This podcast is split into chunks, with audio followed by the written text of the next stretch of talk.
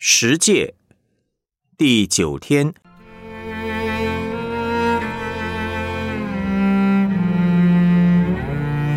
当纪念安息日。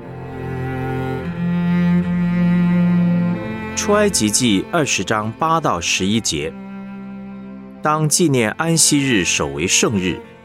六日要劳碌做你一切的工，但第七日。是向耶和华你上帝当守的安息日。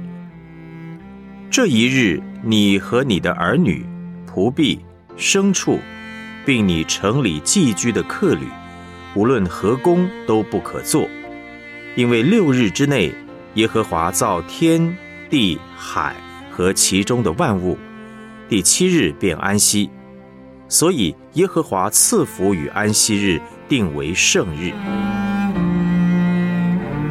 出埃及记三十一章十二到十七节，耶和华小谕摩西说：“你要吩咐以色列人说，你们务要守我的安息日，因为这是你我之间世世代代的证据，使你们知道我耶和华是叫你们成为圣的。所以你们要守安息日，以为圣日。凡干犯这日的，必要把他治死。”凡在这日做工的，必从民中剪除。六日要做工，但第七日是安息圣日，是向耶和华守为圣的。凡在安息日做工的，必要把他治死。故此，以色列人要世世代代守安息日为永远的约。这是我和以色列人永远的证据，因为六日之内，耶和华造天地。第七日便安息舒畅。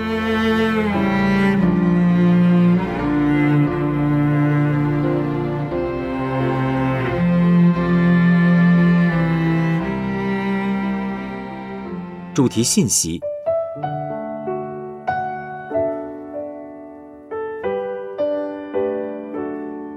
十诫的第四诫是当守安息日。当纪念安息日，守为圣日。在上帝的眼中，他所创造的每一天都是好的。他还特别分别一天出来，定为圣日。耶和华是叫人成为圣的。上帝定安息日的重点不是日子的本身，而是为要让他的百姓成为圣，这是最主要的目的。上帝设立安息日的基本精神呢，是要他的孩子能分别为圣，成为圣。这是什么意思呢？上帝要我们在这一天身心灵都得着休息。马丁路德说，安息日最主要的不是身体的休息，而是让上帝的百姓成圣。上帝在七天里定一个日子，让我们可以纪念他。活在他的面前，好使我们可以继续活在上帝的诫命中。若我们不纪念上帝，又怎么能夸口说我随时随地都有上帝的同在呢？七天之中，若没有一天专心来到上帝面前亲近敬拜他，我们就不可能在其他六日敬拜他。因此，上帝设立安息日。是要我们彻底的来敬拜上帝、纪念上帝、享受上帝，然后我们才可能荣耀上帝。纪念上帝是创造我们的上帝。出埃及记二十章告诉我们，上帝设立安息日的理由是纪念上帝是创造我们的上帝，纪念他的创造和供应。根据《生命记》第五章。是纪念上帝将以色列人从埃及地为奴之家拯救出来。不管是纪念上帝的创造或救赎，安息日就是要让我们纪念上帝是我们一切的供应。我们生命的力量和本源是在于他。我们受造的第一个目的是享受上帝。当我们得着爱，便能够与主同工。一起管理万有，并且享受上帝荣耀，上帝活出上帝的形象。当我们分别一天出来，进入上帝的同在，享受他，纪念他是供应一切的主，然后从他得到能力、爱的供应时，我们才能够在其他六日好好的来荣耀他。纪念上帝是救赎我们的上帝，并不是我们劳力做工才可以享安息，而是先享安息，再进入工作。如此，我们才能做得好，做得准确。特别是我们这些堕落的人，很容易落入罪里面，就是落入自己要做上帝的罪里面。人在工作中以自我为中心的表现有两方面：第一，工作狂，为了要荣耀自己，拼命的工作，争取自己的成就感和别人的肯定；第二，就是偷懒摸鱼，能偷懒就偷懒。这也是以自我为中心的结果。无论是工作狂还是偷懒，都是在吃分别善恶树的果子。我们要享受安息，就要纪念上帝是救赎我们的主。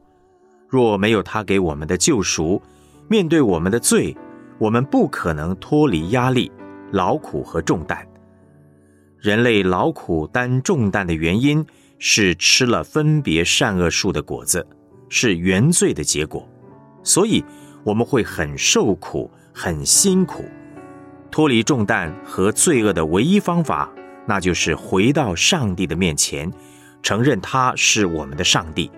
如此，我们才能够脱离罪，才能够真正的享受工作，而不被工作所奴役或偷懒，尽我们当尽的责任。当我们在安息日专心的仰望上帝。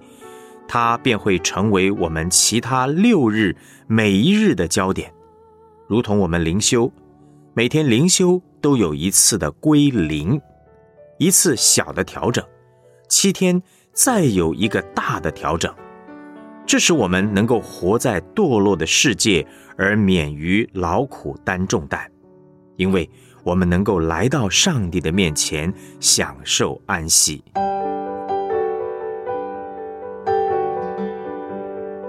默想一下今天的信息。今天的主题信息谈到安息日的意义。整篇的信息当中，哪一句话让你印象最深刻呢？这句话对你的意义是什么呢？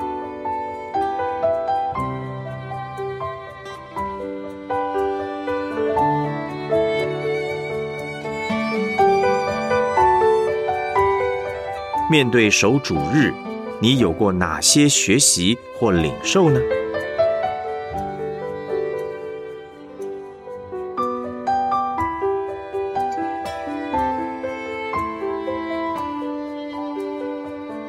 我们一起献上祷告。主啊，你设立安息日的目的，原是要使我们能分别为圣。让我来到你面前敬拜你、纪念你、享受你。然后我才可能荣耀你，主啊，你原来是要我脱离劳苦重担，得享你为我预备的安息。